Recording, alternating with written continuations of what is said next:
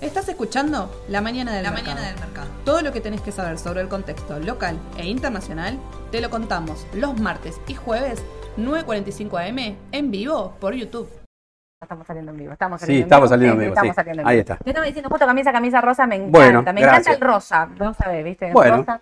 Te queda muy bien, Eduardo. Gracias. Como venís de vacaciones, ¿puedo contar algo rapidito? Dale. Edu se fue de vacaciones a... Estaba haciendo una excursión allá por... En el sur. En el sur, Sí. ahí donde hay mucho hielo. Y me cuenta que hubo una persona de la mañana del mercado, que quizás nos está mirando hoy también. Sí. Y le tocó la I y le dijo, Eduardo Fernández, yo te sigo en la mañana del mercado. Claro, y nosotros nos ponemos re contentos. Edu no lo podía creer. Pero es como, nosotros que estamos acostumbrados hace muchos años a estar acá y que nadie nos conozca. Claro, pero De que vayas repente- al sur y alguien te conozca es extraño, ¿no? Claro, Y aparte Eduardo, bueno, Eduardo ahora no es acá, pero Eduardo es conocido acá en el mercado. Escúchenme una cosa, miren, acá, rápido. Perlita. Eduardo trajo una perlita, no se la pueden perder. Es espectacular, así que... pero Lo dejamos vamos- para el final. Para el final. Pero vamos a arrancar, Edu, porque Dale, tenemos de todo. Hay un montón. Hay un montón. Sergio Massa está viajando a Estados Unidos. Sí. ¿Tenés calor? ¿Querés que prenda el aire acondicionado? Hace un poquito calor, sí. Perdonen, perdonen, para no sufrir una o- hora. O, o será que me vine muy abrigado porque hoy hacía frío, ¿viste? No, me vine con la nos tomamos un café con leche calor. rápido, perdonen, ¿eh? Gracias. Sí, Así no. nos sufrimos una hora. Sí. Eh, Sergio Massa viajó a Estados Unidos. Sí. Viajó a Estados Unidos, hizo una parada técnica en República Dominicana, no se fue a un all inclusive, no se fue a una playita linda por ahí, sino que se juntó con una persona específica del gobierno de los Estados Unidos, más que nada de la parte del tesoro y demás, muy relacionado a lo que fue a hacer afuera. ¿Qué fue a hacer afuera? Ayer yo lo adelanté en un audio. Terrible. Bueno, fue a buscar plata. Plata de verdad. Claro, porque todos dicen, no, va a ser lo mismo que hizo la otra vez, que fue a pedir plata, se la dieron, después la tuvo que devolver, y ahora parece que no. Él Sí. quiere plata fresca, o sea, quiere varios miles y millones de dólares para incrementar las reservas, porque cada vez son más escasas. Sí. La pregunta es, ¿se lo van a dar? No solo que fue para pedir fondos para adelantar las, las- para engrosar las reservas, como me decías vos antes del vivo, fondos que quiere que no es que te doy 10, te quedan 8, 2 quedaron. Eso quiere no. que, que plata que quede de verdad, que no sea devolver de manera Mm. Pero te digo otra cosa más, lo dije ayer en el audio del Spotify.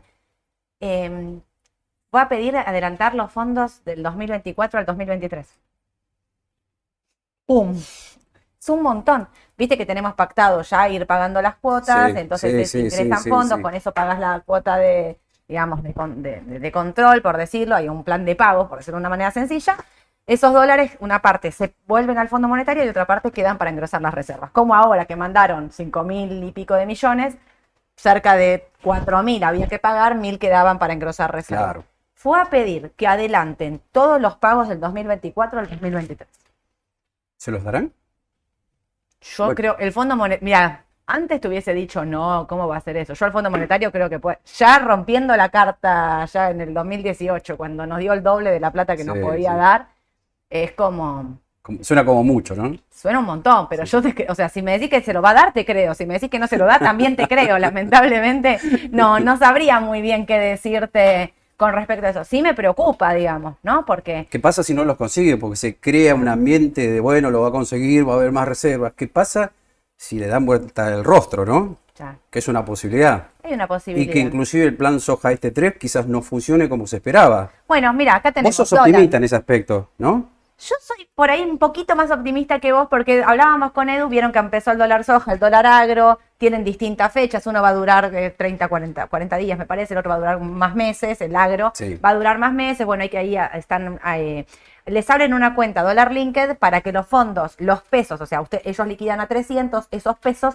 antes que pasaba, como entraban esos pesos, iban al MEP. Entonces, eh, las reservas, digamos, generabas un déficit porque la- el dólar a 300 contra el Claro. dólar oficial a 220, generás ahí, es una letra del tesoro intransferible en pesos a 10 años, qué sé yo, pero igual generás una deuda al tesoro. Pero por otro lado tampoco te servía, porque si esos dólares después, o sea, si esos pesos iban a comprar MEP y te hacían subir el MEP, no valía. Bueno, ahora lo ponen en una cuenta dólar linked atado al dólar oficial, cosa de que si hay una devaluación, estén cubiertos, que no va a haber una devaluación ya a esta altura, digo, no, no crees. Espero o que sea, no, ya, ya como que aguantaste tanto, Claro. 30 meses, ya no, no tendrías. Pero bueno, una de las cosas es decir, ¿Por qué se empezó, se empezó a liquidar tarde? Por esta apertura de cuentas dólar linked y ayer se liquidó muy poquito. Yo entiendo que vos sos Mm, Claro, no, te, no te yo- convenció esto. claro, yo, te- porque- yo les contesté esto a Edu y Edu me Claro, contestó. yo además te transmití lo que uno escucha en la radio, los comentarios de colegas, economistas, y dicen, no, viene flojo esto. Si vos lo comparás con el plan soja 1, con el plan soja 2, es muy, muy poco lo que se está liquidando. Igualmente está bien, es el primer día que se empieza a liquidar algo, hay que esperar una semanita más como mínimo. Tal cual. Pero el mercado va a estar atento, si ve que las liquidaciones son pocas, que no le va bien afuera, ojo ahí con el dólar, ¿eh? Ojo con el dólar. ¿Sabés qué? Una cosa, estaba pensando, el dólar de soja 1 fue súper recontra exitoso y el dólar ahí sí había bajado fuerte. Ni bien anunció la medida, ahí sí había bajado fuerte. El 2 ya, ¿eh? el 3 ya empezó tan anunciado, que lo- desde enero vienen anunciando el dólar soja. claro. tan decir, bueno, que sí, que no, y tan cerca de las elecciones que repito un poco esto de la otra vez. ¿Cuántos, eh, digamos, gente de- de- del campo va a decir liquido lo justo y necesario? ¿Por qué? Ahora les voy a contar, acá puse candidatos. ¿Por qué? Porque falta muy poco para las elecciones. Si falta muy poco para las elecciones, hay que escuchar qué están diciendo los candidatos de la oposición, porque todos tienen posibilidades de ganar. Yo no voy a Sí. decir va a ganar uno o ganar el otro, no lo sabemos, no, no lo sabe nadie, porque es- es un- el voto es el voto. Vieron que haces una encuesta, te sale una cosa Sí. y pa- termina pasando otra. Pero sí hay que escuchar qué está diciendo la oposición, digo, ¿no? En este contexto. Y otra cosa muy importante, no hay candidato del oficialismo todavía No, el oficialismo sigue dando vueltas y esto también le genera. Ayer había una foto de Daniel Scioli circulando, que se la publicaron a Sí. propósito, ¿no? Digo, Daniel Scioli con eh, Mayra Mendoza, que es la candidata, es eh, goberna, eh, goberna- cualquier cosa estoy diciendo, intendente de la matanza. la mata. De la matanza. Y entonces estaban diciendo como No, esa de foto. Quilmes, ¿puede ser? ¿Mayra Mendoza dijiste? Sí, ¿De Quilmes? Quilmes. De- me parece que es de Quilmes, Quilmes, sí. Quilmes, tenés- Sí. gracias, Edu, sí. No, de. Eh, entonces era como, esa foto, estaban diciendo como, bueno, tiene el aval de la cámpora, de- Claro. es el candidato del frente de todos. Pero no hay un, candidato que vos digas, bueno, es este. Claro. También estamos que Massa, que sí, que no. Bueno, Guado de Pedro también. Guado de Pedro, Daniel Scioli. Y en cambio del otro lado los tenés como muy a las trompadas, Sí, pero los tenés sí. muy eh, identificados. Patricia Burrich, eh, Milei y mm, Horacio Rodríguez Larreta. Y, y Vidal.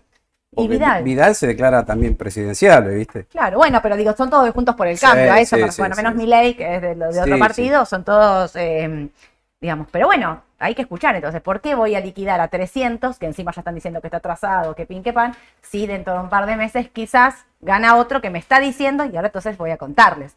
Mi, pará, voy a mostrar esto, dólar. Ah, no tengo lo de los fondos como una inversión, me olvidé, miren, Ahí- ahora muestro esto.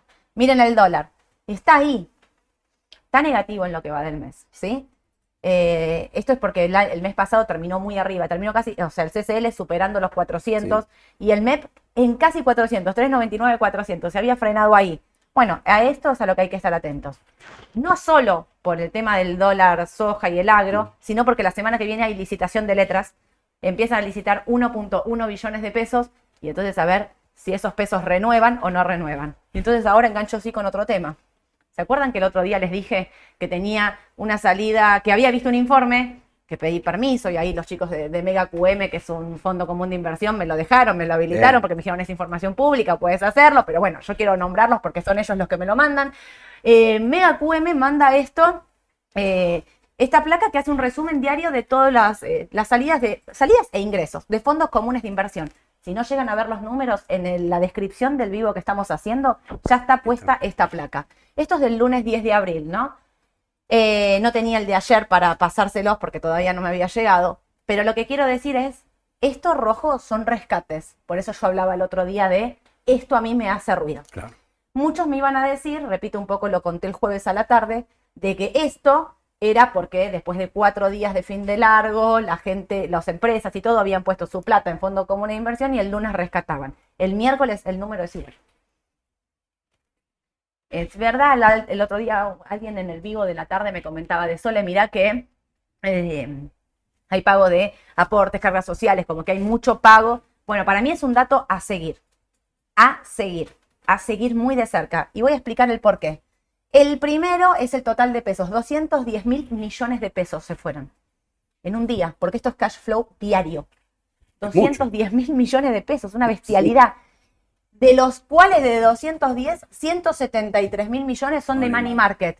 Money market, para los que no saben, son estos fondos comunes de inversión que liquidan diariamente, Diariamente. o sea, que es que vos tenés la liquidez inmediata. Bueno, ¿cómo están compuestos los money market? Los money market están compuestos por cauciones en un porcentaje y cuentas remuneradas por el otro. Por estos motivos que yo siempre les digo, en vez de tener un money market, tengan una caución bursátil. Tengan una caución bursátil. ¿Por qué? Porque los fondos comunes de inversión, lamentablemente en la historia de, este, este país reciente incluso, a veces sufren, digamos, cuando el gobierno, el gobierno de turno toma una medida. Por ejemplo, no sé, cortan las suscripciones y rescates porque cuando hubo el reperfilamiento de las LECAP. ¿Qué pasó? Pasó en el 2019 Exacto. cortaron las suscripciones y rescates incluso de esto, le cortó liquidez al mercado. Ese día fue un desastre realmente para mí, una medida y una decisión totalmente errónea, equivocada, porque eh, primero que nadie se imaginaba que ibas a cortar los pesos, porque había un problema, o sea, ese día era un descontrol todo, el mercado bajaba 50%, el dólar se disparaba y qué sé yo, pero digamos, cortar esto era cortar la cadena de pagos. De- del día a día, o sea, esta es la plata que las empresas usan para pagar los sueldos, o sea, la plata del día a día literal. De ahí es el aumento. Primero que en ese momento los fondos comunes de inversión no tenían cauciones, eran todas cuentas remuneradas, letra y qué sé yo. Ahora, obviamente, con la experiencia, tienen una parte de caución. A mí me parece igual que podés tener un fondo común de inversión, pero también podés diversificar. Y las cauciones, que es el componente que está acá en el money market, es el principal. ¿Y por qué hablo de la caución? Y lo repito 100 millones de veces, es igual. La caución la puedes hacer día a día, o sea, vos pones pesos y los rescatas en el Claro. mismo día, pero sobre todo la caución está garantizada. El que te está prestando la plata del otro lado, supongámosle que vos eh, pones pesos y alguien del otro lado se los está llevando. Ese que se está llevando la plata puso algo en garantía en el mercado. Está BIMA, el mercado de garante. Esas garantías son ejecutables. ¿Qué hay del otro lado? Y puede haber bonos del tesoro, puede haber eh, acciones, bonos, CDR. Pero lo acá lo importante es que eso se va a cumplir a rajatabla, porque el mercado, al ser de garante, va a ejecutar esas, esas garantías y a vos te va a devolver los pesos. Esta caución bursátil fue lo que le otorgó liquidez al mercado cuando en el 2019 todo voló por el aire. Todo voló por el aire. Y hoy tiene el mismo rendimiento que un fondo común de inversión, porque está al 68 anual. ¿Por qué es bajo? Es bajo porque es el instrumento más seguro del mercado. Claro. No hay vuelta que darle, o sea. Inclusive con la crisis, ¿te acordás del 2001-2002? Se Sí. cumplió todo. Sí, sí, siempre, porque como están garantizadas. Nunca falló esto. Nunca falló. Nunca. No. Porque como, la, hay una cadena. Vos tenés un, alguien, una empresa, una persona que tomó esos pesos y puso algo en garantía. Y el mercado, ¿qué hace? Se gira y te dice, ejecuta esas garantías. Si vos eh, no le ejecutás las garantías a la persona, van contra la gente. Vamos a poner Raba. Van contra Raba. Raba no responde, responde el mercado. Raba lo cierra. ¿no? Digo, o sea, no va a pasar eso, por eso estoy diciendo, no va a pasar eso, pero para que entiendan la cadena de por qué es la plata más segura del mercado. Y entonces, a mí lo que me parece es que estando en un momento de complicaciones, de que la deuda en pesos es una bomba de tiempo, de que no hay que arriesgar, hay plata que vos viste, no sé, en una empresa, hay plata que vos podés arriesgar o tener un poco más de riesgo y hay plata que vos no puedes arriesgar. El pago de sueldo no lo puedes arriesgar. El pago de mercadería para producir, para lo que sea, no lo puedes arriesgar. Esa plata está puesta acá. Las cauciones bursátiles no paran de subir en su volumen operado, sobre todo en el diario. Sí. Y eso tiene que ver con esto. Esto no deja de hacerme mucho ruido, porque la pregunta es ¿a dónde van? ¿Fueron a dolarizar? Podríamos pensar. El contado, el mes bajó. Sí. El mes bajó, el dólar bajó. ¿Dónde fue a parar toda esa plata? Bueno, no sé, para mí es algo a seguir. Yo les prometo que los voy a seguir. Pero esta salida de pesos así fuerte, a mí me, Hace ruidito. me hace ruido. Me hace ruido. Bien. Eh, cuan- esto es el diario. Cuando miro el mensual, cuando miro, está todo, todo rojo, ¿eh? Los rojos son rescates, los verdes son eh, suscripciones. Nada.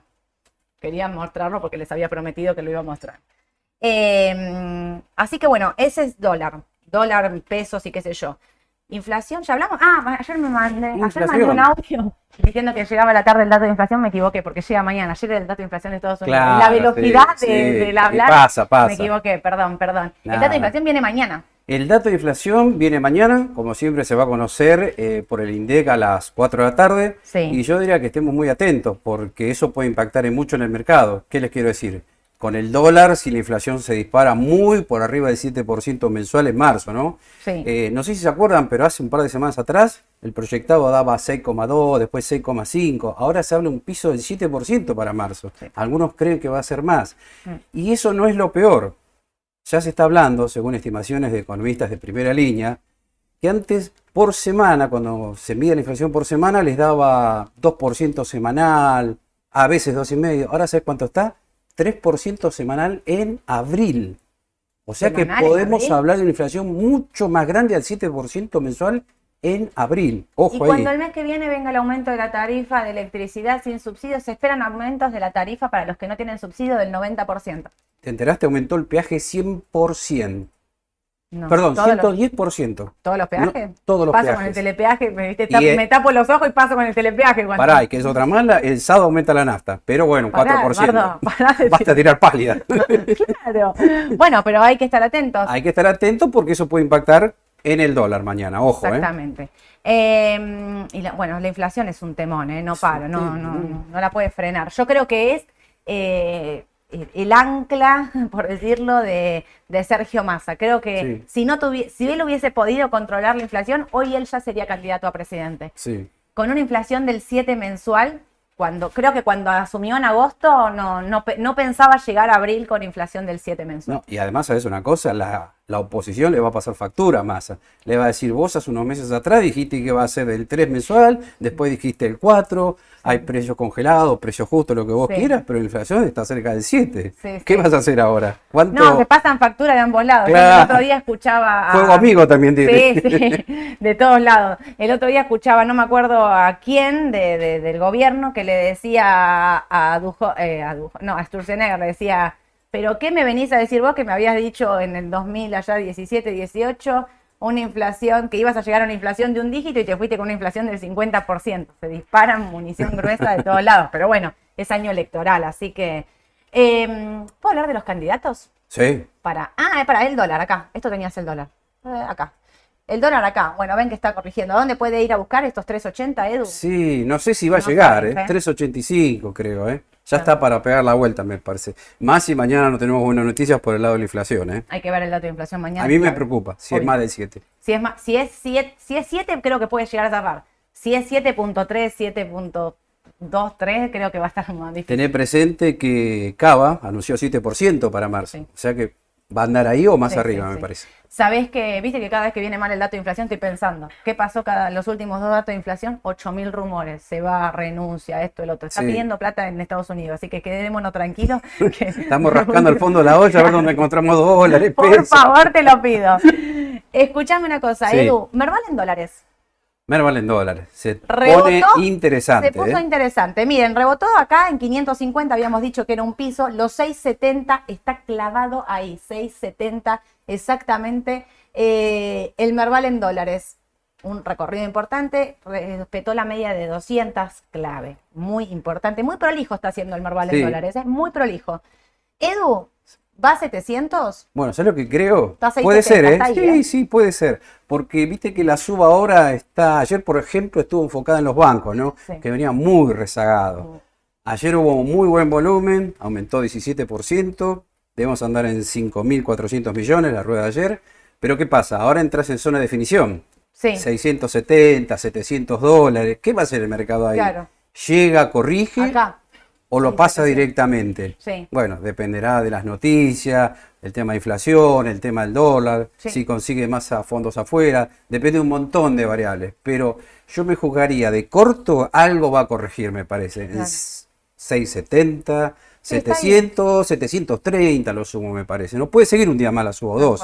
Pero Bueno, está cerca también- de la tomita de ganancia, me parece. Exacto, de corto tiene que corregir, vamos Sí. a ver qué, qué es lo que pasa, pero si corrige tampoco lo veo bajando mucho, a 600 me parece para sí, retomar no, el no mucho, alcista. exactamente, sí, sí. Porque hablando del Merval en dólares, para, bueno, acá están los ADR, acá está lo que dice Edu, ¿eh? los bancos ayer picando más fuerte, 3% para francés, 4 para Banco Macro, donde tengo Galicia por acá, 6% para Galicia, subiendo fuerte los bancos, 5 acá super bien, no lo encontraba.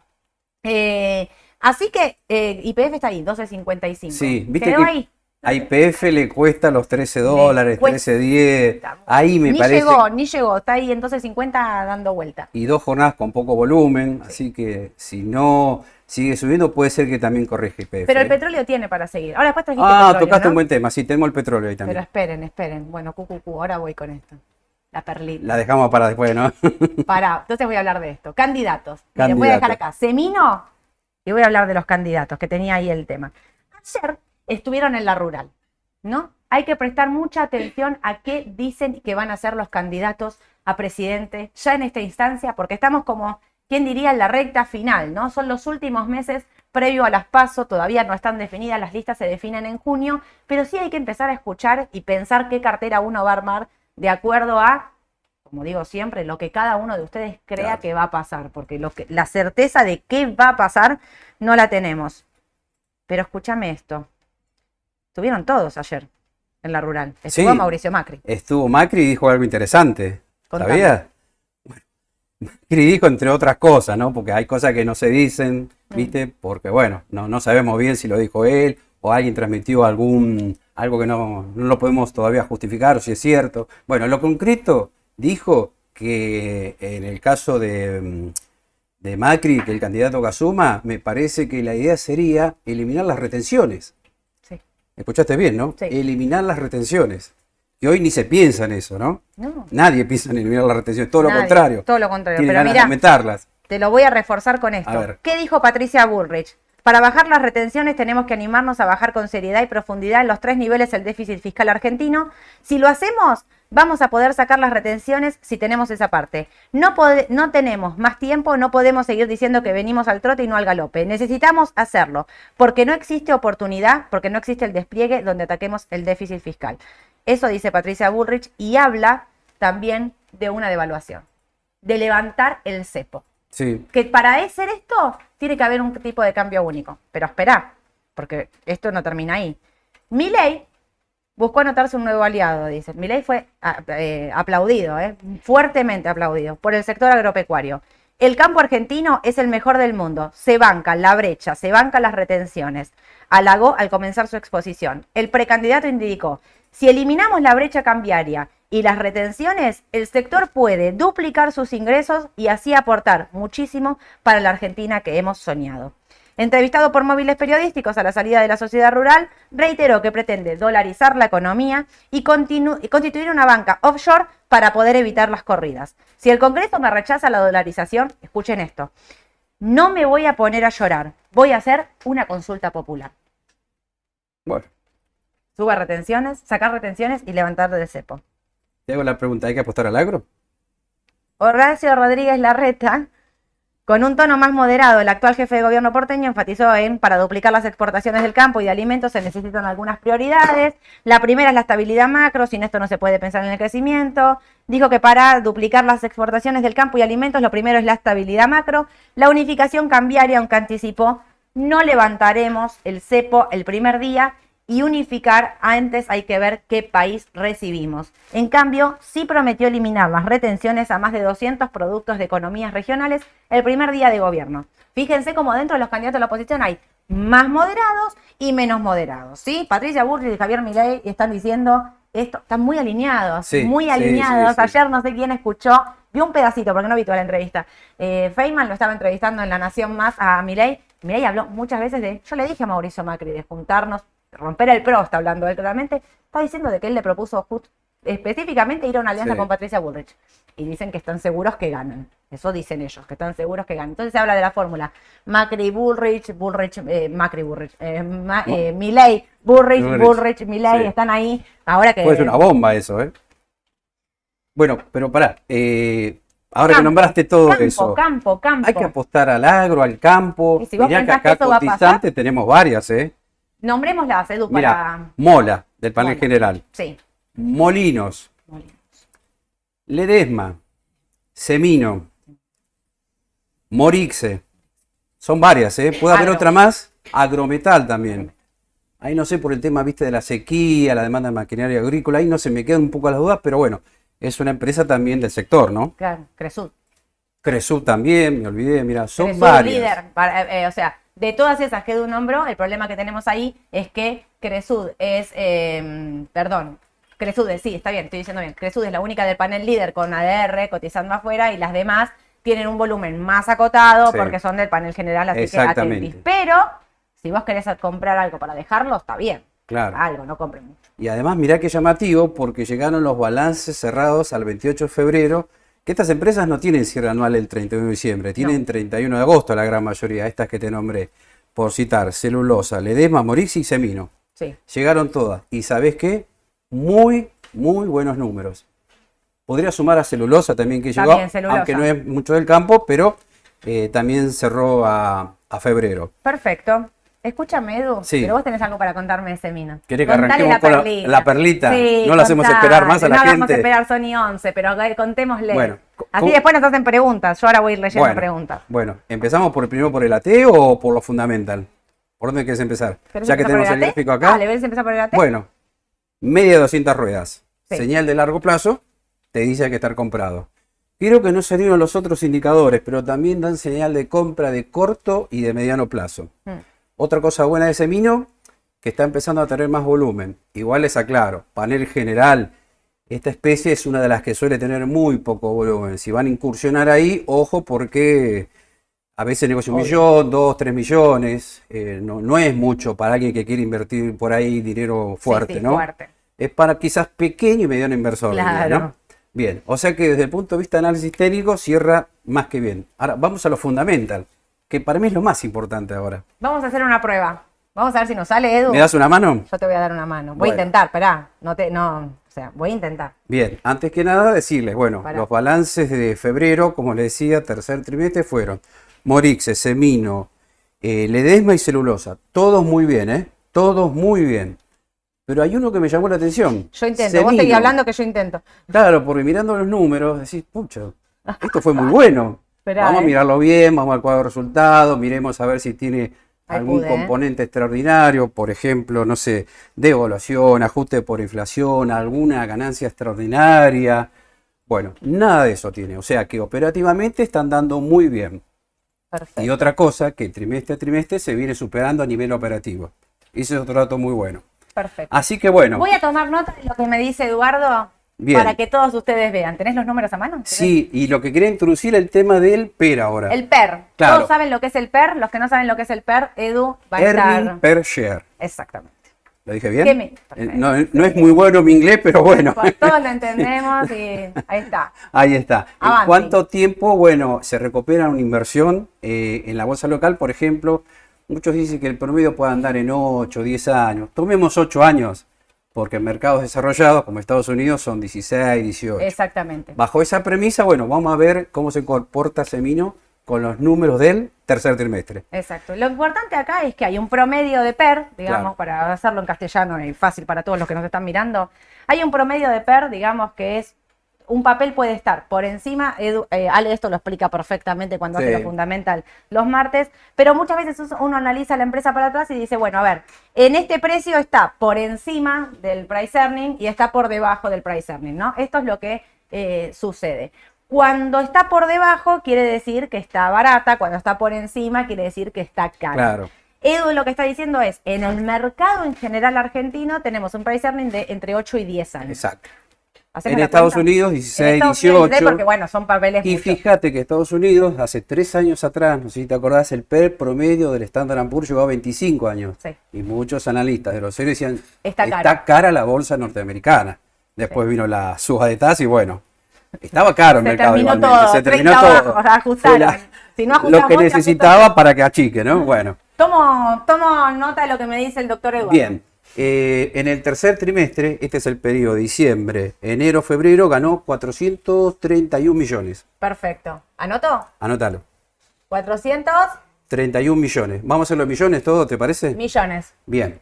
Eh, como le decía, el PERE es el cociente entre. El PER. Sí, vamos a anotarlo para que quede Perdonen, escrito. esto es. No en sé si lo ven bien, espero que. ¿eh? Sí, ¿Está sí, bien? nos arriesgamos a hacerlo en vivo. Mamita. Espero que no salga nada No mal. me, no me critiquen, ¿eh? Voy a ponerme más lindo esto. espera, ahí. El Qué PER. difícil que es escribir esto. Por algo Bien. no fui maestra. Entonces, ¿el PER cómo se obtiene? Es muy simple el cálculo. Sencillo. Es precio de la acción, que ayer Sí. cerró 26.10 creo, si no me falla la memoria. Precio acción Precio acción sobre sobre el beneficio por acción. Que en principio Beneficio es un dato que acción. todos lo pueden obtener, lo pueden sacar del balance. Perfecto. A veces, como les decía, no suele salir fácilmente, porque fíjate que en los bancos eh, vos tenés ahí un montón de cosas, swap, diferencia de cambio, ajuste por inflación. O sea, a veces el resultado final me pasó con Superville. Sí. Tuvo pérdida, pero también esa pérdida le generó el ajuste por inflación. Claro. O sea que no podías tomar en realidad el resultado final. Exacto. En cambio acá, esos efectos no los vi. Ni fuertes diferencias de cambio, ni ajuste por inflación, ni previsión por desvalorización, nada de eso. Nada. Limpito el cuadro de resultados. Bien. Hermoso. ¿Cómo me da esto, Edu? Bien, lo que tenemos que hacer ahora entonces es 431 millones un trimestre. Sí. Nosotros necesitamos cuatro trimestres para sacar el resultado anual. O sea que eso por... cuatro. eh, no, perdón, eso por cuatro. Por cuatro, perdón, hice mal. Puse dividido. Ay, ay, no, no borré, no, me muero. No importa, no importa. No, no, no, no. Puede, puede fallar, Los que me estamos conocen saben, ahora no paro, ahora vuelvo a escribir todo. Ya todo No, ya- puede, puede fallar. Si No querés, puede ser tan difícil esto. Vos seguirles charlando, Edu. bueno. No voy a parar eh, hasta este, que no pueda. No, igual si querés anotamos lo básico. Dale, decía, sí, sí, podría anotar. 431 millones ganó en el trimestre. Mucho más que en trimestres anteriores y mucho más que igual trimestre del ejercicio No anterior. puedo entender por qué me pasa de Por eso me gustó hacerlo con Semino, que bueno, es una empresa, como le decía, bastante limpia, fácil de calcular el, el PER. Ahora lo vamos a ver otra vez. No, puedo. pero no, anotalo, porque me parece que se borró, Es que ¿eh? no me deja anotar. No ah, ¿no te deja deja, anotar? no. Bueno, no importa, lo, lo decimos. No se puede. ¿Pero por qué? no, no te hagas Pará, problema. ya sé. Voy a hacer así. Bueno, si querés lo voy diciendo igualmente. no ahí, está, pará, Ahí está. ahí está. 431 millones.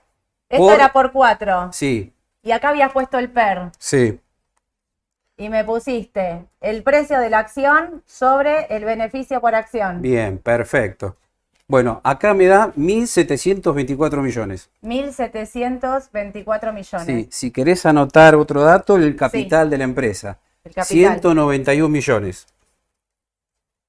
Me acuerdo de memoria esto. ¿eh? Ciento- Qué genio. 191 millones. Millones. Claro, tenemos todo expresado en millones para hacerlo más sencillo. Entonces, bueno, sabemos que este precio es eh, la cotización que cerró ayer el papel, Sí. 26,10. Nos falta sacar este. Entonces, tenemos el resultado anual dividido el capital, obtenemos este dato que está acá, 26 con 10. 10. Ese es el, precio por acción. Claro, ahora tenemos que sacar el resultado neto por acción, que es ganancia anual Sí. dividido capital. ¿Eso cuánto te da? Si lo anoto directamente acá. Bueno, 1724 1724 dividido 191, 902.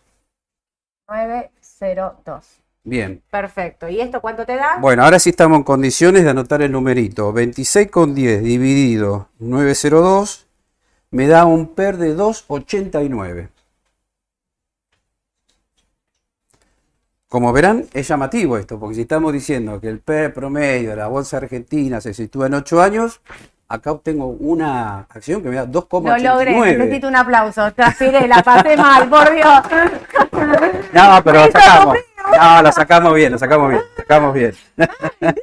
No, los- 2.89. 2.89. ¿Qué te parece? ¿Es caro, barato? barato. Es muy Es barato. muy barato. Es muy barato. Muy barato. Y te tiro otro dato más. El valor libros de esta empresa, ¿sabes cuánto es? ¿Cuál? 27. De, de 27 pesos. 27 Y pesos. está 26,10. Está debajo del valor libros. Otro dato interesante también. Porque ¿qué pasa? Qué las- lástima que estos papeles no tienen volumen. Eso lo único malo. Lo único malo. negativo. Por eso decía, si vas a comprar este papel, ojo porque no tiene mucho volumen. Claro. Pero me Qué parece que está pero muy es barato. una oportunidad. Bueno, Claro. para ya saben, para los que tienen, eh, ¿cómo se llama Quieren esto? diversificar, Claro, quieren entrar diversificar, en no alguna entrar en empresa del agro, acá tenés una... Una super perlita. Sí, Súper. me parece que es una super Yo perlita. creo que los que piensan, aparte de todo esto, y ahí ya me meto un poco en lo político, que la oposición, con todo esto que les dije, ayer estuvieron todos en la rural, todos, Sí. menos el oficialismo, estuvieron todos en la rural. Yo hablé de los más candidatos más fuertes, pero estuvo Morales, estuvieron todos ahí. Digamos, todos hablan de sacar retenciones al campo, todos, de quién más fuerte, quién menos, digamos, el más moderado es eh, Horacio Rodríguez Larreta, pero todos, todos están hablando de esto lo vamos a hacer. Sí. Entonces todo el sector del campo se va a ver beneficiado. Es directamente. Claro. No hay mucha vuelta Sí, sí, sí, O sea, sí. si vos pensás que eso va a pasar, ahora, si vos pensás que va a ganar alguien del oficialismo, que no va a levantar retenciones, que se va a hacer con esta medida, bueno, estos papeles, la verdad, déjalos pasar y ni los mires. Otra cosa con respecto a esto que Sí. les quería decir. ¿Te acordás cuando empezamos en los vivos del año pasado, agosto? Eh, En junio cumplimos un año. En junio, mirá, En junio, en junio, junio, cerca. junio cumplimos un año. ¿Te acordás que decíamos IPF, qué barata que está? Está baratísima, está muy castigada. Mm. Y en ese momento la empezamos a recomendar en 4 dólares, 3.50. Se cayó a 3 dólares. Sí. Ahí nos pusimos un poco negativo y dijimos en qué nos equivocamos. Bueno, llega el balance IPF. Lo miro y digo, esto no puede ser. está empezando a ganar mucha, pero mucha plata IPF en dólares. Entonces, Sí. ¿qué dice? Este mismo cálculo que ves acá, ¿sabes cuánto daba? 3. El PER. Creo que daba menos de 3. De, ah, De sí, IPF. IPF. Y ahí empezó Me la gran... ir para atrás, digamos. Ahí me No, no, había- no, ahí, ahí empezó la verdadera suba IPF. De 3 saltó a 3.50, 4, 5, 6. ¿Cuánto está ahora? 12 dólares. 12. Un poquito más, creo. Sí. Sí, andar por ahí, más o 12.50 menos. está. Bueno, utilizando este esquema. Ojo, esto no es la panacea tampoco. No. Esto es un elemento más, hay que mirar otras cosas también, ¿no? Pero esto da por lo menos una primera aproximación. Bueno, ¿cuánto de puede valer la empresa? claro, de lo que puede valer la empresa o de qué Claro. empresa puede estar atrasada con respecto a, bueno, igual hay otro montón de análisis, digamos, no Sí, carga, sí, o sea, sí. hay, Hay un que- montón de cosas eh, que se Si analizan está de la endeudada, empresa, por claro, ejemplo, cómo está el cual, cómo sector, está el ¿viste? sector, hay un montón de Un cosas, montón pero de bueno, variables. Una cosita más. Y para cerrar esto, Sí. eh, si tuviera un PER de 8 años, ¿sabes cuánto tendría que valer Semino? 75. Ah, Está a está 26,10. 26.10. O sea, recorrido. 75 pesos. Ah, 75 pesos, sí. Para alcanzar Claro. un PER de 8 años. Bueno, todo dicho. Bueno. Alguien puso acá, hoy es Raba, presentamos la pantalla gigantes contra todos nosotros. Estuve al borde de... No iban a parar igual los que me No, conocen. lo bueno que no saben. practicamos mucho esto, ¿viste? No, llegué y me No, dijo, mirá lo que tengo y me puse acá. Pero, bueno, ¿cómo, ¿Cómo escribo acá? Sé que puedo escribir, pero ¿cómo escribo acá? La pasé mal igual. Bueno, Pasemos. Cambiemos de Cambiemos rumbo. de tema. Cambiemos Otra de cosa. rumbo. Petróleo. petróleo. Bueno, viene el petróleo. Muy bien el Si petróleo. ustedes ven el gráfico el acá del WTI, no pusimos el otro, que es el, El Bren. Seguimos más que nada al WTI, que es la referencia para las grandes petroleras, me parece, ¿no? Estados Unidos, mismo Argentina. Exacto. Así que miren la baja que tuvo el petróleo, ¿no? Llegó a valer 60 dólares, ¿no? Sí. Y venía de hace unos años en 100 2020, antes del 2020, que 120, estaba 120 130 dólares, me suena, ¿no? Bien. Entonces acá sí estamos viendo un interesante rebote del Después petróleo. cayó la, la pandemia, se cayó todo y esto es después con el tema de la guerra y demás, cuando se empezó a subir el petróleo, que Ah. recupera todo lo que había caído, llega de nuevo a esos 130, los busca. Y baja. fíjate lo que hizo acá, mirá, mirá este hueco. Qué interesante, ¿no? Ese gap es importante. Eso está relacionado con lo que decidió la OPEP, el recorte de producción. Sí. Así que bueno, esto va a beneficiar a las petroleras, eh, por ejemplo, a ver Petrobras. ¿Te diste cuenta del EWZ cómo está subiendo? Está EWZ relacionado con aparte esto. porque está relacionado, muy relacionado con esto, pero aparte Brasil vino muy bien su dato de inflación. Brasil ha logrado bajar su inflación con un, eh, con un, eh, ¿cómo se llama esto? Eh, con un plan fuerte, de- digamos, y lo ha logrado. Lo logró muy, digamos, como no sé si era tan optimista el mercado con respecto No, a estos datos de no, inflación. no Por eso el salto. Por, por eso el eso, salto. por eso el salto del EWZ, por el tema de la inflación que decís vos, pero también por esto, porque el EWZ vendría a ser como nuestro Merval. La diferencia es que el EWZ cotiza eh, afuera eh, y una de las principales empresas, ¿cuál es? Petrobras. Sí. Así que tiene una gran ponderación Petrobras, por eso también empezó a subir lo que es Brasil, ¿eh? Exacto. Para tenerlo en cuenta. Para tenerlo, justo alguien preguntaba, ahí estaba buscando la pregunta, pero alguien preguntaba antes de Petrobras si tiene recorrido. Sí, tiene Sí, recorrido. sí. Tiene recorrido todo lo que es Petrobras, Vale, eh, todo lo que es Brasil, el EWZ. Si bien de corto tenía ahí un techito en 29 dólares el EWZ, no sé cuánto está ahora, pero sí tenía para, mm, eh, digamos que si lo supera, puede ir a buscar los 32 nuevamente. Tiene recorrido. Sí, con estos sí. datos de Brasil tiene recorrido. Y todo lo petrolero con esto para mí tiene recorrido. Bueno, Vista, vieron que no para de subir. Vista la que vos tantas veces la dijiste. Hay gente que no te cree, pero yo veo que sube todos los días. No para de subir. No para de 16 subir. a 22 en menos de un mes. Impresionante. 22 dólares, sigue haciendo máximo. Máximo, Sí. máximo. No de entrada. Es un papel que es muy difícil. Tiene que haber una corrección acá para que dé entrada a vista. Por eso muchos empiezan a mirar PBR porque dicen, Sí. pero si no subió nada. Además, cada vez que llega a 9 dólares PBR, pum, pega el salto. Sí. Como así también, cuando llega a 16 dólares se pincha, Se ¿no? pincha, a no lo lo largo de los pasar. años no lo puede pasar.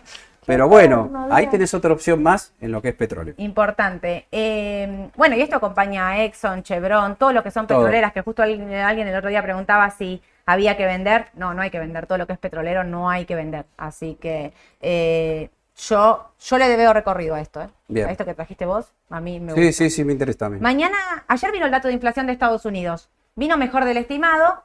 Al principio subió, después habló Powell, bajó. Obvio. Sí, Como vino, un clásico, como la novela de todos los meses, parecería esta, ¿no? vino 0.10 eh, por el mes de eh, marzo, ¿no?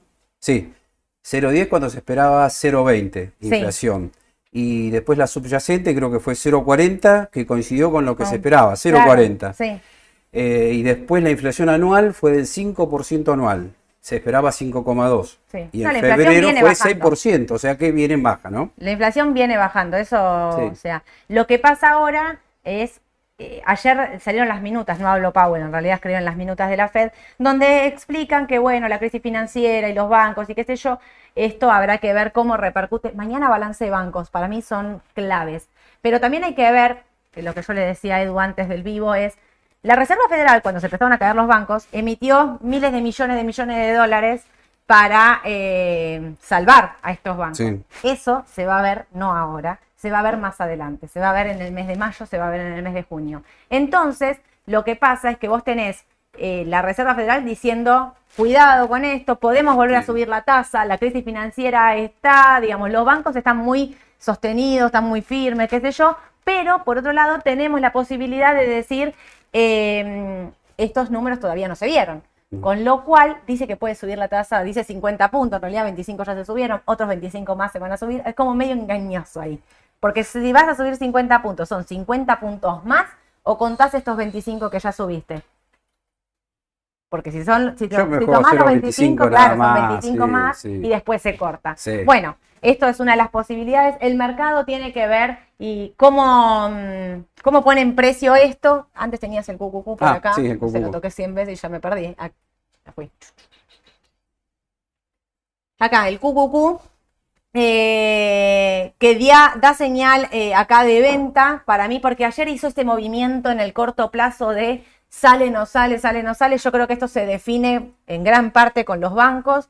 De largo plazo, a mí esto me gusta, coincido con Edo. coincidimos plenamente. Coincido con Edu, de largo plazo me está gustando, de mediano por ahí, de corto no puede, ¿eh? o sea, de corto ahí le veo como que medio pesado, pero Pero muy además, de corto, viste, muy una noticia. Mañana salen bien los bancos y suben. Claro, algunos estuvieron medio decepcionados ayer. ¿Por qué? Porque arrancó muy bien con el dato de la inflación. Después se embichó con las actas de las minutas de la Fed, ¿no? Sí. Pero bueno, la tendencia, que es lo más importante, sigue intacta para arriba, ¿no? Sí, Por sí, eso a veces uno cuando mira el día a día, como pasó ayer, dice, uh, el mercado no arranca. Pero si vos mirás cómo está la tendencia, sigue en tendencia al alza, ¿no? Además, digo, si corrige un poquito, esta es Es oportunidad, oportunidad de entrada, compra, es claro. oportunidad de comprar el QQQ, de Amazon, Google, Apple, las Claro. tecnológicas todas. Alguien preguntaba eh, antes por TCM.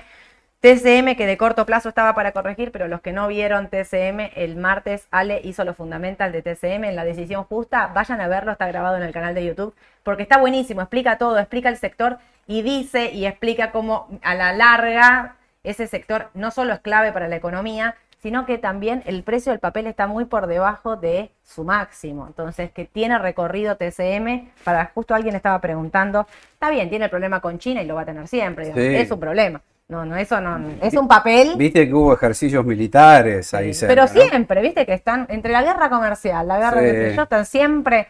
esto- siempre es un papel como conflictivo, Sí. a ver, pues no es el, un papel tranquilo, pero dentro de lo que es semiconductores es un líder.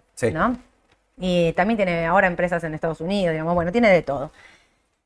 ¿Qué más me queda, Edu? ¿Algo más? A ver si nos queda algo más. Creo que va a arrancar para arriba el mercado, me parece. ¿eh? Tengo un montón de preguntas. Voy a empezar a Bueno, contestar algo dale. de preguntas. Creo que Justo, de- acá lo encontré a Diego, que preguntaba, ¿cómo ven PBR tiene recorrido? Sí, Sí. PBR tiene recorrido. No la Y encontraba. acordate el rango de amplio, largo plazo. Sí, sí, sí. 9 dólares piso, 16 dólares techo por ahora. Tal cual. Está en 10, puede ser, o 11, por ahí debe andar, ¿no? Más o menos. Sí, no me acuerdo ahora el No me precio acuerdo exacto el precio, pero debería andar por ahí, me parece. Sí, no me acuerdo el precio exacto ahora de, de Petrobras. Pero sí, es una buena opción. Exacto. Voy a contestar un poco con esto que pasó de los fondos comunes de inversión que yo hablé antes, que Federico me pregunta, ¿no corre el mismo peligro los plazos fijos que los fondos comunes de inversión?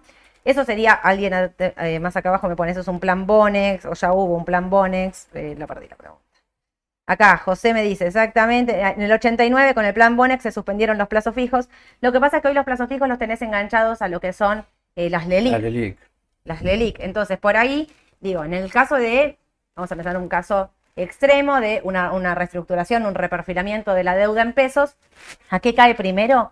Cae contra las letras. Lo primero que se hace es suspender eh, las eh, los suscripciones de fondos comunes de inversión.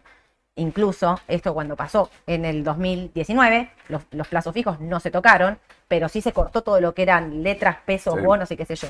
Y acá quiero marcar una diferencia. letras, bonos, son todos emitidos por el Tesoro. ¿Sí? No hay un prospecto, una deuda soberana que te avala con una legislación, con qué sé yo. Una deuda emitida por el Tesoro es siempre una deuda de corto plazo, bonos de Tesoro un poco más largo plazo, pero el Tesoro puede decir claramente, estoy en un problema, en una emergencia económica y esto no lo pago. Y se terminaron, y se terminaron las discusiones. Entonces, eh, hacer un, un, plan Bonex yo creo que tiene que ver más con un tema del ELIC, pero también digo otra cosa. Vos podrías, pienso, ¿no? No estoy diciendo que lo van a hacer. Vos podrías, Milei, Patricia Burrich, Horacio Rodríguez Larreta, que dicen voy a devaluar, voy a cortar eh, la, la, brecha cambiaria y qué sé yo. ¿Qué haces? Lo que es a tasa variable, ¿no? Lo reperfilas. Sí. Todo. Si dolarizás, licuaste toda la deuda de las LELIC. O sea, los plazos fijos no estarían afectados No. en ese caso. Esperemos que no. No, pero digo de verdad, o sea, ¿qué, a- ¿contra qué vas? ¿Contra lo que es inflación? Mm. ¿Contra las letras que rápido podés? O sea, sin ningún tipo de problema. Claro.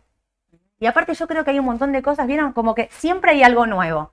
A ver, en el 2001 fue el corralito, de los plazos fijos, en el 89, qué sé yo. Como que siempre alguien veo de ustedes, ah, o sea, a- asumiendo un gobierno, sea el que sea, o este mismo, tocando los plazos fijos de la gente, yo no lo veo, porque sale, o sea, sale eyectado a la luna en tiempo 30 No, segundos, sí, sí, ¿me entienden? Entonces por ahí, a veces lo que pasa es, bueno, que se tocan las cosas de la bolsa. ¿Por qué? Porque bueno, porque los eh, bueno, la gente, La el común financiera. denominador de la gente, vieron es, ah, estabas especulando. No, no estaba especulando, estaba cubriendo mis ahorros. Claro. O sea, al haber poca educación financiera, en Estados Unidos funciona distinto. En Estados Unidos todo el mundo tiene un, fondo de retiro, por decir.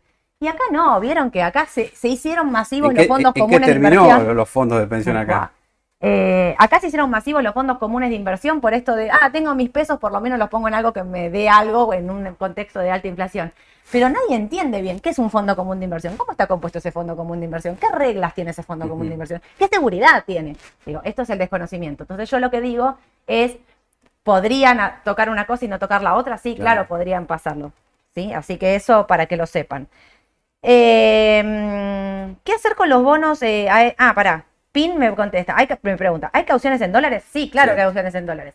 Las cauciones en dólares vienen teniendo una tasa de uno anual en dólares, uno y medio, medio. sí. Vienen ahí. Ahora, ¿te acuerdas cuando fue la recompra de, de allá en enero? ¿Puedo contar? Sí. Cuando fue la recompra de bonos allá de Sergio Massa en enero, vieron que hay una denuncia por, che, hubo filtración de información. Esa tasa que estaba 1, 2 anual, se había ido a 18, 20 anual. O sea, había gente tomando dólares del No, mercado para comprar claro. algo. Después subí, supimos, ¿no? Subió de 18 a Claro. 32 los bonos en dólares. Bueno, esos son detalles del mercado. Karina pregunta, ¿qué hacer con bonos AE38 y GD30? ¿Salir contra dólares? Yo si tenés bonos de largo plazo, no vendo. Repito lo mismo de siempre, bonos de largo plazo no vendo. No, y tenemos el gráfico del AL30D, ¿Lo tenés? que ayer no, se tenés, comportó muy bien. ¿eh? No, te lo ah, saqué porque tenía mucho. ah, no, Me tenés te razón. volé. Teníamos tanto que lo volamos, sí, sí. Pero bueno, Pero bueno. está- están bien los gráficos. Sí, sí, sí, no están para de- vender. La verdad es que no están para vender. no están para vender. No, no están para vender, sobre todo por donde están eh, históricamente posicionados. Sí. Digo, si los tenés de largo plazo, yo no vendería. Eh, ah, el martes vamos a estar haciendo, ahora que hablé de bonos, el martes vamos a estar haciendo la decisión justa porque Ale nos abandona y se va de vacaciones. Ah, vamos a estar haciendo un especial de bonos con, con Mauro. Vamos a estar analizando los fundamentals, bonos en dólares, esto, vengan, curva, eh, rendimientos, riesgo país, no se lo pierdan porque tenemos para mostrarles de todo. Va a estar, está quedando muy copado, lo estoy armando, está quedando bueno. Eh, Sebastián me pregunta, Sole, sabemos que no te gustan las ON, me conoces, Sebastián, te conozco. pero tengo algunas y todas también están bajando. Yo creía que era porque bajaba el dólar. ¿Habrá retiros como los fondos comunes de inversión? Sí, hay retiros, eso es real, hay retiros, pero la ON por ahí lo que tiene es eh, que vos lo tenés que pensar como un instrumento de media, de largo plazo, ni de mediano, de largo plazo. Entonces yo lo que digo siempre es, a mí no me gustan la herramienta de la obligación negociable por el riesgo que corre, la TIR que tiene, me parece siempre que queda ahí medio mm, desfasado, ¿no? Ayer hablaba, el otro día no me acuerdo con quién, la ON de Pampa rinde nueve y medio y el bono del Tesoro rinde cuatro y medio. Sí. Bueno, el Tesoro libre de riesgo de Estados Unidos, digo, hay algo que no me cierra ahí. Pero sí, eh, si baja, sube, digo, no la estés mirando ahí en el corto plazo, porque puede haber fondos de retiros de común inversión que están vendiendo en este momento para hacer rescates y entonces la cotización baja. Como es un mercado tan chico, tan marcado, no hay que asustarse y no hay que mirarlo en el minuto a Es minuto. que compro N para. Compras una ON y quedarte plazo. comprado. Ahora, Claro. el otro día alguien me mandó una pregunta. Ah, en el otro vivo, estoy asustado, tengo 90% de mi inversión en ON de, de IPF. No tenga el 90% de su inversión en ON. lo dijimos varias veces. Ninguna, No, no más de solo un en ON. 15 dijimos.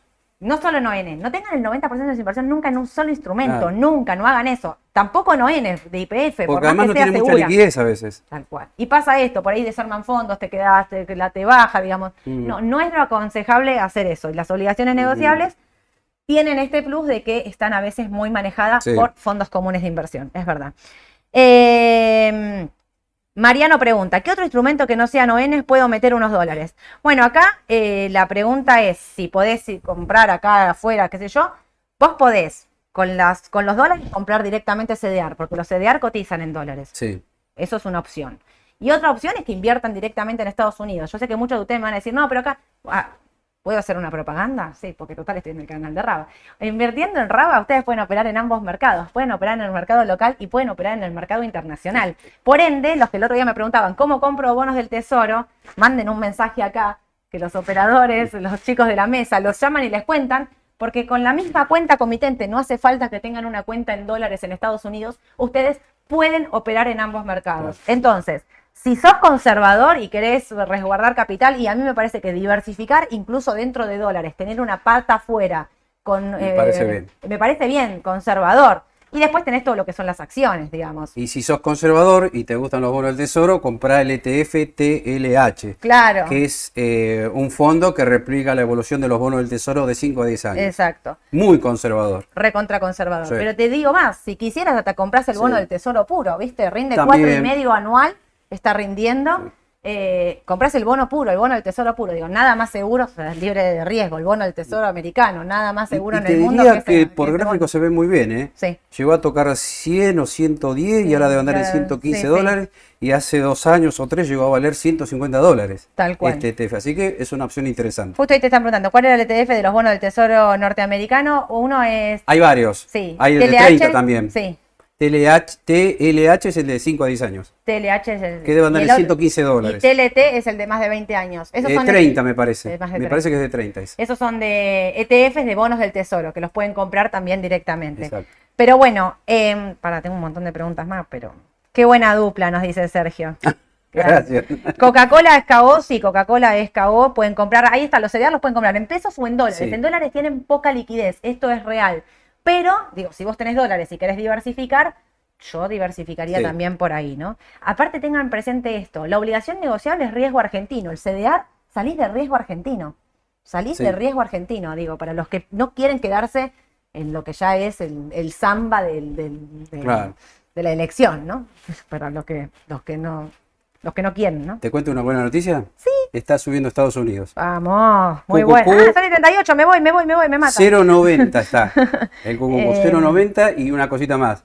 Si querés invertir en alguna de las tecnológicas, bueno, te podemos citar Google, Microsoft, Apple. Algunos Sí. también siempre piden mailing. Sí. Ahí tendrías una buena diversificación si no querés invertir en el QQQ, ¿no? Exactamente. Eh, voy a cerrar con esta, que Karina me pregunta, ¿y los pesos para el giro diario a letra? Por eso calculo que se estará hablando, re- refiriendo a los fondos comunes de inversión y a las cauciones y demás. La letra, a ver, hoy tenés la S28A3, que es la letra de abril, que rinde muchísimo más que la caución. ¿Por qué rinde más que la caución? Porque el riesgo del reperfilamiento está, es real y digamos, pensamos que no va a pasar, pero puede pasar y el riesgo se ve en el rendimiento. Rinde muchísimo más porque hay riesgo de reperfilamiento. Repito y cierro con esto. Los pesos que una empresa no puede arriesgar, no quiere arriesgar, no puede perderlos, están en caución, fueron a caución y, ya están en caución. No, no duden, esto es real. Bueno, hay un montón de gente nueva que nos está mirando y yo no sé si hace un montón de tiempo que no decía que este es el número de WhatsApp donde se pueden registrar y mandar una alerta para... No, no mandan una alerta. Ustedes mandan que se quieren eh, registrar a las alertas. Nosotros le mandamos las Y alertas. nosotros le mandamos las alertas. No, no vamos a poner a trabajar a ustedes, que nos falta. Y nosotros les mandamos las alertas de mercado, de precios, si hay noticias, si hay normativa, bueno, todo lo que va pasando y lo que contamos acá en la mañana en el mercado, Toda la mesa acá de operadores se ocupa de tenerlos informados por este número, así que regístrense, no se lo pierdan. Hoy a la tarde, a las 5 de la tarde, está la decisión justa. Voy a estar con Mauro, vamos a estar haciendo AT en vivo, así que los invito a que se conecten y nos pidan papeles. No, la verdad. ¿Algún no papel en particular, dijo? no le con- la verdad voy a ser honesta, pero no le pregunté a Mauro, porque yo, yo los dejo, a ustedes hagan, les digo, yo voy, Mauro me hace así. Lo que venga, Pidan, lo que venga, pidan, yo me la banco, me dice Mauro. Así que conéctense a las 5 de la tarde, vamos a estar haciendo AT en vivo. Suscríbanse al canal de YouTube, no dejen, pongan, el otro día vi a alguien que puso, somos un montón y ponen pocos likes. No sé, pongan like, pongan si les gusta, Claro. pongan like, no sé, para que pongan like, suscríbanse al canal, síganos en las redes y manténganse informados. Les deseo que tengan un excelente día. Nos vemos a la tarde. Chau, chau.